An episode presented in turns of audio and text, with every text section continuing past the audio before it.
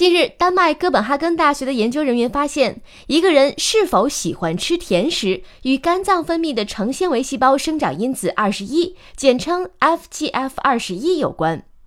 该研究采集了六千五百一十四名受试者的饮食报告及其血浆胆固醇和血糖值数据，发现携带两种 FGF 二十一变异基因的个体对甜食的喜好程度比其他人高出百分之二十。这意味着 FGF 二十一基因变异与嗜甜有很大的关联性。